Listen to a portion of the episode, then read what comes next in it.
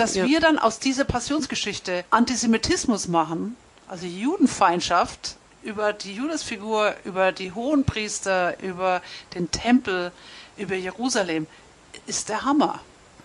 Und das kann so nicht weitergehen. Wir müssen lernen, diese Geschichte so zu erzählen, dass wir das als, als eine Glaubensaussage befragen, hinterfragen, reflektieren.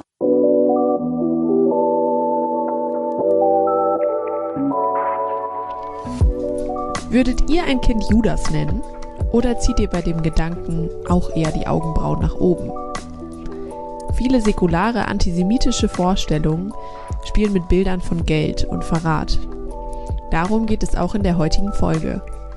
Allerdings um Judas und wie diese biblische Figur mit den säkularen Antisemitismen und Verschwörungsvorstellungen von Geld und Verrat belegt ist.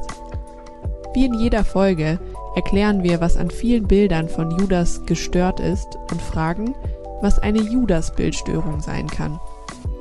Dies ist der Podcast Bildstörung. Ich bin Caroline Ritter und Katharina von Kellenbach und ich sprechen in dieser Folge über ein antijüdisches Bild und wie man es entstören kann. Also ich wollte nur noch mal zum Säkularen dazu sagen, dass Judas ein Schimpfwort ist. Also Ja. wenn ich dich als Judas bezeichne, dann habe ich dich schon diffamiert und du hast äh, da geschrieben, dass Judas als Vorname in Deutschland verboten ist. Gibt es da echt ein Gesetz dazu oder macht es nur einfach niemand?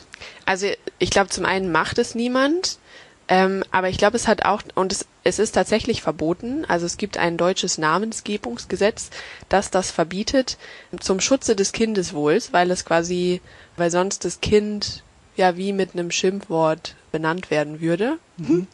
Ähm, und das hat aber ja einfach damit zu tun, dass der Name Judas direkt verbunden wird mit einem Unbehagen. Also ich glaube, es man weiß nicht unbedingt viel über Judas und über über aber man weiß irgendwie, dass genau, dass er der Verräter Jesu ist, dass er dass man dass irgendwas Böses mit ihm verbunden ist. Und es ist ja auch es ist ein Schimpfwort, glaube ich, auch auf Schulhöfen und sonst wo. Also wenn es was würdest du sagen, was sind so für den säkularen Antisemitismus die wichtigen Motive, die mit Judas verbunden werden oder wo die sich irgendwie in Judas so, wie nennt man das, kondensieren oder so? Also ist, man weiß es ja immer nicht, wie viel die Leute tatsächlich über die biblischen Geschichten wissen oder wo es eigentlich herkommt. Aber in der Bildsprache ist er auf jeden Fall ganz oft mit rot ha roten Haaren oder auf jeden Fall dunkel und in so braun, grünen Gewändern. Aber er ist eben immer unter den Zwölfen beim Abendmahl auch mit dabei.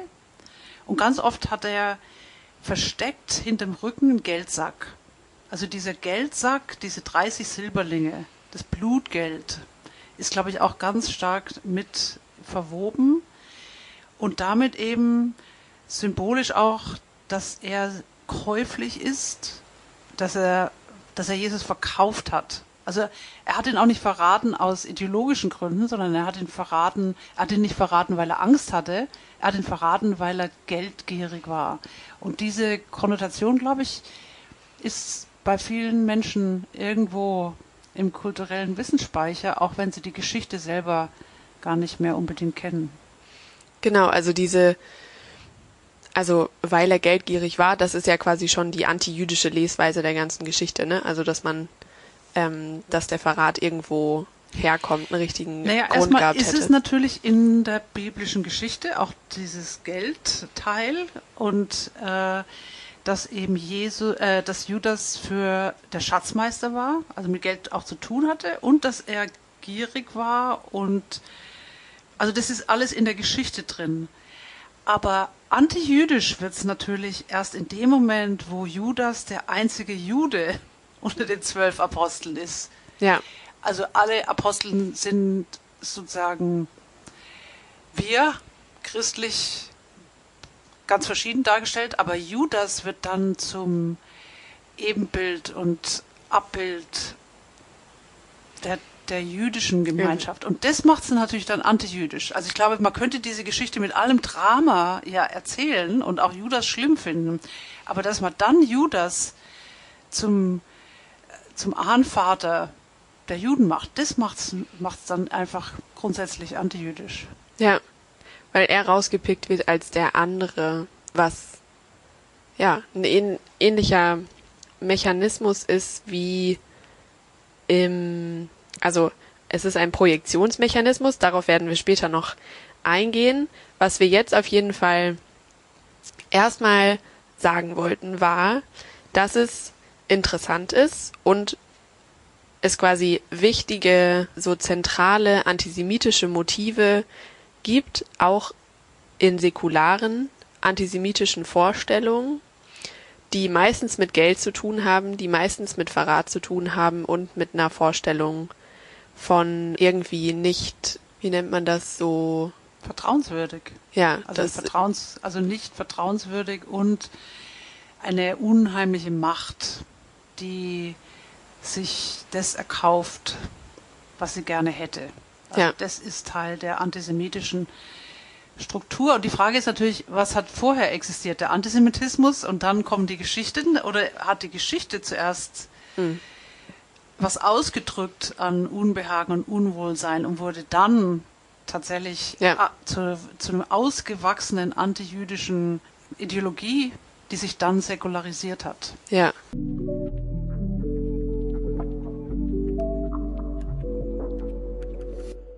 Ja, das finde ich auch spannend. Also, weil wir wollen eben fragen, wo kommt das her? Und es ist eben, also man kann einfach nicht verleugnen, dass ähm, die christliche Rezeptionsgeschichte der Figur Judas und die ganzen kunstgeschichtlichen Darstellungen, also ja, Darstellungen der Kunst und die Art und Weise, wie das Christentum Judas erzählt und welche Motive quasi immer wieder auf diesen Namen gelegt werden, die ähm, dass es da einfach eine Verknüpfung gibt zwischen ähm, säkularen antisemitischen Motiven und der Figur. Und ähm, wir schauen uns, wie in jeder Folge, ein Bild an und werden es beschreiben. Und ähm, wir haben ein Bild, das ist äh, ein Ausschnitt aus dem Kölner Kinderfenster am Kölner Dom, das 1965 ähm, von 1965 ist. Also nach der Shoah. Nach der Shoah. Nach Nostra Aetate, als alle Kirchen schon beschlossen hatten, ihre judenfeindlichen Lehrmeinungen ja. zu revidieren oder zumindest auch zu kritisieren. Und dann kommt immer noch dieses Bild. Also es ist wirklich erstaunlich. Du musst kurz erklären, was Nostra Aetate ist. Ja, Nostra Aetate ist das Dokument, das die katholische Kirche 1965 in Rom auf dem Zweiten Vatikanischen Konzil verabschiedet hat, wonach der, die Kreuzigung nicht mehr allen Juden zur Last gelegt werden kann. Das muss also, man sich auf die Zunge gehen. Genau. Auf die Zunge nicht mehr allen. Ja. Nicht mehr allen, die damals gelebt haben und die heute noch leben, sondern nur noch ein paar.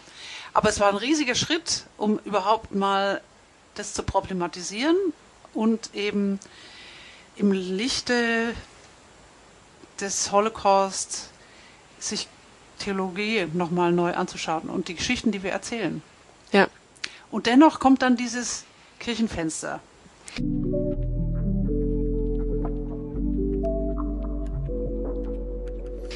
Genau, darauf sehen wir vier Figuren.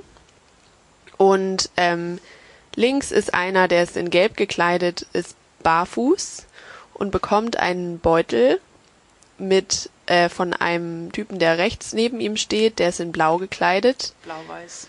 Blau-Weiß. Und hinter dem ähm, Typen in Blau-Weiß ähm, stehen noch zwei Menschen, die so tuscheln, die irgendwie Ach, zueinander mh, hm, wahrscheinlich. genau, es ist ein Geldsack oder eben ein, ein Säckchen irgendwie so sehr zentral zwischen diesen beiden Personen. Und äh, auffällig ist auch noch, wie deren ähm, Profil dargestellt ist. Es sind jüdische, also Karikaturen von Juden, von äh, den Nasen, also vor allem von dem Rechten. Hohenpriester, ne? der also ja. wahrscheinlich der Hohenpriester da sein, hat auch ein, eine Kippa auf, einen, einen Hut, hat eine richtige Hakennase und, und einen langen weißen Bart. Stimmt, ja. links, das ist ja wohl Judas. Hm, auf jeden Fall. Ebenfalls mit Bart, ebenfalls mit Hakennase. Rötlich-braune Haare, also auch dieses Motiv des Rothaarigen. Und des gelb gekleideten, Und oder? gelb. So orange. Genau, Ja. gelb, gelb, braun oder manchmal grün gekleidet. Was denkst du dazu? Was kommt darin vor? Also ich glaube, dass eben in diesem Bild die, die drei zentralen Motive nochmal aufgelegt werden, nämlich, äh, dass Judas ähm, gekauft wird, dass er zum Verräter wird, weil er Geld haben möchte und annimmt. Also das Geld ist, wie gesagt, dieser Geldsack ist in der Mitte und auf der rechten Seite die, die hohen Priester, die Priester eben als eine, eine Macht, die die politische Macht haben, die die finanzielle Macht haben, also fast schon eine Verschwörungs, da ist das Verschwörungsmotiv eben auch mit drin. Und was fehlt, ist eigentlich die dritte Komponente, es gibt keinen Teufel. Also der ist manchmal eben auch noch mit drin, dass der Teufel auf Judas oben drauf sitzt oder auf dem Nacken sitzt ähm, und eben in ihn fährt. Also die, die Verteufelung, die Dämonisierung ist nicht drin, aber auf jeden Fall der Verrat und das Geld und die Jüdischkeit.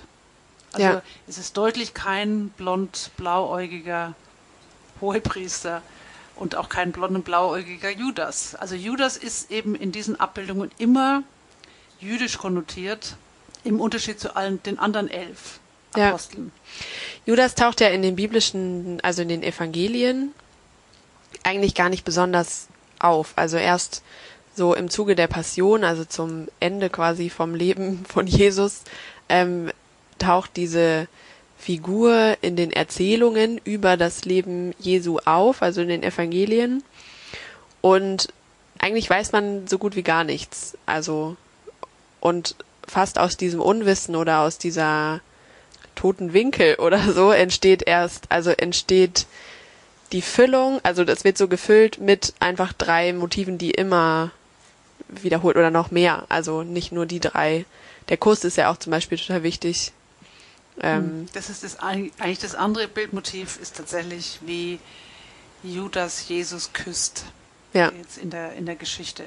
Das, Ja. Und der Judas-Kuss ist ja auch ein, ein Schimpfwort oder ein, ein Wort, was Mhm. geflügelt, ein Ja. geflügeltes Wort. ja, total. Also in negativen Darstellungen würde Judas so dargestellt werden, dass er Jesus zu nahe tritt, dass es quasi ein, ein unerwünschter Kuss ist, ne? Also der, der ja nur das Zeichen der Auslieferung sein soll, das Zeichen, dass das Jesus ist gegenüber den Soldaten, die dann irgendwie Jesus mitnehmen sollen. Und andererseits, aber da können wir dann in der Bildstörung noch drauf eingehen, aber kann man den Kuss natürlich eigentlich auch als Zeichen der Nähe zwischen Judas und Jesus lesen. Aber auch in diesen Darstellungen ist Jesus eben schön und zentral. Er schaut normalerweise nach vorne und Judas kommt von der Seite und hat ganz oft eben auch semitische Züge. Eine lange Nase, lange Haare, entweder rot oder braun, im braunen Gewand. Also auch da wird deutlich, dass der eine Jude ist und der andere nicht. Obwohl Ja. wir eben wissen, dass eigentlich alle Juden waren. Ja, Und das Einzige, was wir ja wirklich wissen, ist, dass er einer der Zwölfen waren und damit ein, einer der Apostel. Und diese zwölf Apostel, die sind ja alle nicht wirklich ausgemalt. ja. Also, wir halten fest, eigentlich erzählend, erzählt die biblische Überlieferung, die neutestamentliche Überlieferung erzählt nicht viel über Judas und schon gar nicht erzählt es oder erzählt es doch auch etwas über das Dämonische von Judas. Woher kommt das? Das ist also das quasi in der ähm, Rezeptionsgeschichte danach noch so krass, aber ja verstärkt wird auf jeden Fall. Ähm, die ganzen Negativurteile über Judas und dass er eigentlich zum Prototypen des Juden und des Bösen wird, wovon sich Christen und Christinnen immer zu abgrenzen wollen und irgendwie sagen wollen, er hat verraten, wir nicht. Ähm, und, und ja, das Böse, die Schuld auch am Tod Jesu projizieren, also einfach auf, auf Judas verlagern. Also das Böse. Ja. Er wird zum Symbol des Bösen und das ist tatsächlich auch schon äh, in der Geschichte, dass der Teufel in ihn fährt. Also das Wort taucht doch auf, dass der Teufel in ihn fährt. Und dann natürlich auch sein Suizid und dass er in die Hölle fährt. Also es ist sowohl der Teufel als auch die Hölle und auch das wird dann später eben auf Juden insgesamt als Gemeinschaft weiter projiziert. Und damit wird Judas und bei eben über die Rezessionsgeschichte und die Ausmalung zunehmend eben auch die Juden zum Symbol des Dämonischen und des Bösen. Und es ist eine fatale, ähm, eine fatale Tradition einerseits und andererseits aber auch eine fatale Missdiagnose dessen, was das Böse ist. Was ist ja nicht so, als bestünde das Böse nicht. Mhm. Und es ist ja auch nicht so, als wäre der Verrat durch eine Vertrauensperson aus deinem engsten Führer, Führungsstab, als wäre das kein, keine entsetzliche Erfahrung. Das ist auf jeden Fall eine entsetzliche Erfahrung, aber man sieht, also die Geschichte wird ja eigentlich darüber aufgelöst, dass es auf einmal jemand anderes ist, jemand, der nicht zu uns gehört, sondern jemand, der aus, also jüdisch ist. Wir sind ja hier die Christen, wir sind die Guten und das Böse ist auf einmal dann eine andere Gruppe, Ja. mit, der, mit denen wir nichts zu tun haben wollen, die wir auch austreiben können. Austreiben müssen.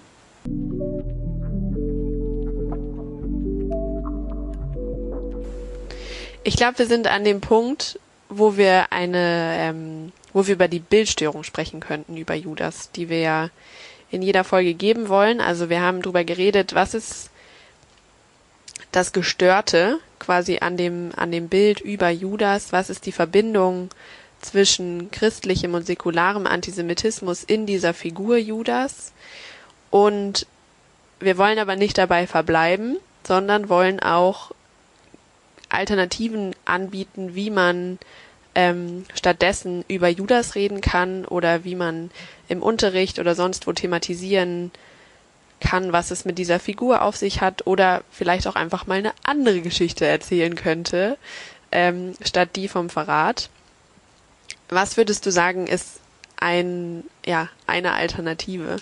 Für mich selber ist Judas nur einer der Zwölfe und dieses eine der Zwölfe ist in allen vier Evangelien an mehreren Stellen. Judas, einer der, so wird er eigentlich immer vorgestellt. Judas Iskariot, und man weiß nicht genau, was dieser Name bedeutet. Judas Iskariot, einer der Zwölfe. Aber nicht nur hat einer der Zwölfe in dieser Passionsgeschichte Jesus verraten, sondern die anderen haben auch alle versagt. Die einen konnten nicht wach bleiben, sondern sind eingeschlafen. Petrus, der Vorgänger des Papstes, also der, der Anführer der Zwölfe. Auf den sich quasi alle Christen, Christinnen lieber berufen Genau. wollen, auf jeden Fall, als auf Judas als, als Apostel, weil er kirchengründend ist. Genau, der Stein, auf dem Ja. die Kirche gebaut wird. Er verleugnet Jesus. Die anderen verstecken sich, trauen sich auch nicht zur Kreuzigung. Also alle zwölf, nicht nur eine der zwölf, sondern alle zwölfe versagen in dieser Geschichte. Und was das bedeutet für diesen für dieses Ereignis oder für was wir dann an Glauben oder Heil und Erlösung verkündigen. Was heißt es, dass nicht nur eine der zwölf, sondern alle zwölfe im Grunde versagt haben, bis, und das sage ich auch immer, und das muss hier auch nochmal gesagt werden, bis auf die Frauen, die sind nämlich, die sind nämlich da gewesen, äh, Maria Magdalena, die Frauen standen unter dem Kreuz, den Frauen wurde auch niemand geglaubt, also niemand hat ihnen geglaubt, als sie dann eben zu Grab gehen und der Stein weg ist, etc., etc. Also, aber von den Männern, also denen, die die Kirche dann gründen und führen, die Also, haben alle, ja. alle versagt und eben nicht nur Judas. Das wäre meine Bildstörung. Ja. Also bei einer der zwölf ist auch wichtig, dass in der Abendmahlszene, wo Jesus ankündigt, dass einer ihn verraten wird, fragen ja alle, Bin ich's. bin ich's? Und erwägen quasi, haben Angst davor, dass sie die Person sein könnten, weil quasi alle dazu ja, fähig sind oder zumindest sie wissen auch, dass es getan werden muss und wollen aber eigentlich nicht vielleicht der Buhmann sein, der es machen muss oder so. Und bei, also Kirche gründen, also dass das die Gruppe gewesen sei, die die Kirche gegründet hat, da finde ich wichtig, dass diese Jesus, kleine Jesus-Bewegungsgruppe, ähm, die historisch da hinter den Aposteln steht, ja nicht die sind, die tatsächlich die Kirche gründen, sondern quasi das, was sich dann irgendwann zur Kirche entwickelt und äh, sich auch so Kirche nennt und irgendwie auch Institution wird und so, das passiert natürlich viel, viel später. Also, und es sind dann, die berufen sich auf diese Apostel, aber sind natürlich nicht die gleichen Personen. Also die, diese Jesus-Bewegung ist keine kirchliche, christliche Bewegung, weil, weil das ahistorisch wäre. Ich glaube, das, also ja. Genau, also das, ich denke, das müssen wir wahrscheinlich auch einfach nochmal sagen, dass wir hier nicht Geschichte schreiben. Es ist kein historischer Tatsachenbericht, es ist eine Geschichte, die auch symbolisch ist. Auch diese Zwölfe sind keine bestimmten zwölf Männer. Es gibt ja tatsächlich auch unterschiedliche Namenslisten für diese zwölf Männer, sondern die repräsentieren die zwölf Stämme Israels, also eine symbolische Nummer. Und ähm, und wer dann was gemacht hat oder auch nicht, das ist gar, gehört ja nicht dazu, sondern es geht ja um die Geschichte, um die Passionsgeschichte und darüber, was die dann bedeuten mag. Und, und dass ja. wir dann aus dieser Passionsgeschichte Antisemitismus machen, also Judenfeindschaft über die Judasfigur, über die Hohenpriester, über den Tempel, über Jerusalem, ist der Hammer. Und es kann so nicht weitergehen. Wir müssen lernen, diese Geschichte so zu erzählen, dass wir das als, als eine Glaubensaussage befragen, hinterfragen, reflektieren und fragen, was bedeutet das, wenn die, die eigentlich die Säulen der Gemeinschaft sind, die das weitertragen, wenn die versagen oder vielleicht ist Versagen auch das falsche Wort. Vielleicht geht es irgendwie um menschlich sind. Also was heißt es eigentlich, wir sind alle Sünder? Das heißt, dass niemand vollkommen ist, niemand perfekt ist, dass wir unsere Schwächen haben, dass wir falsche Entscheidungen treffen und dass das Teil auch dieser neuen Gemeinschaft ist, auch diese, die Gemeinschaft der Heiligen. Also wenn wir von der Gemeinschaft der Heiligen sprechen, dann heißt es, dass wir weiterhin und immer wieder Fehler machen und dass das dazugehört. Und diese Fehler machen wir nicht, weil wir irgendwie gezwungen werden von außen oder gekauft werden oder weil die Juden das oder jenes machen, sondern weil das so ist. Ja, ist auf jeden Fall auch eine schöne Gegengeschichte zu ähm, Jesus der fast so wie so als Superheld gefeiert wird oder so. Also so weder Jesus noch seine Jünger sind Helden, sondern eigentlich sind es auch Louis irgendwie. Die kriegen halt Schiss auch irgendwie in der historischen, historischen Situation, in der sie sind und ähm, trauen sich nicht zu ihrer Gruppe zu stehen. Ähm, genau, sind müde. Und, und gewinnen trotzdem triumphieren mhm. trotzdem, machen trotzdem weiter. Und für mich ist es auch tatsächlich das, die Botschaft der hebräischen Bibel, wo kein einziger, ob das Moses oder Abraham oder Noah oder David ist, es gibt keine einzige Figur, die nicht gleichzeitig gebrochen ist. Und für mich ist es wirklich ganz zentral für das biblische Erbe im Unterschied zu anderen Heldensagen. Es gibt genug antike und mhm. äh, Helden sagen, Herkules sagen, etc. Äh, etc. Und die Bibel ist genau nicht so, sondern da geht es immer um die Gebrochenheit, um die und dann trotzdem Großartiges leisten können in, in der Gebrochenheit. Und das ist wirklich in dieser Passionsgeschichte ganz, ganz deutlich nochmal eine Verstärkung dieser, dieser Tradition.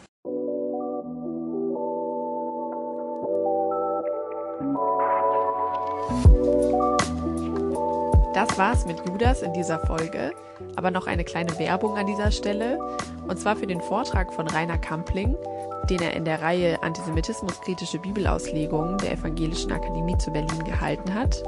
Den Vortrag findet ihr in der Mediathek der Akademie bei YouTube.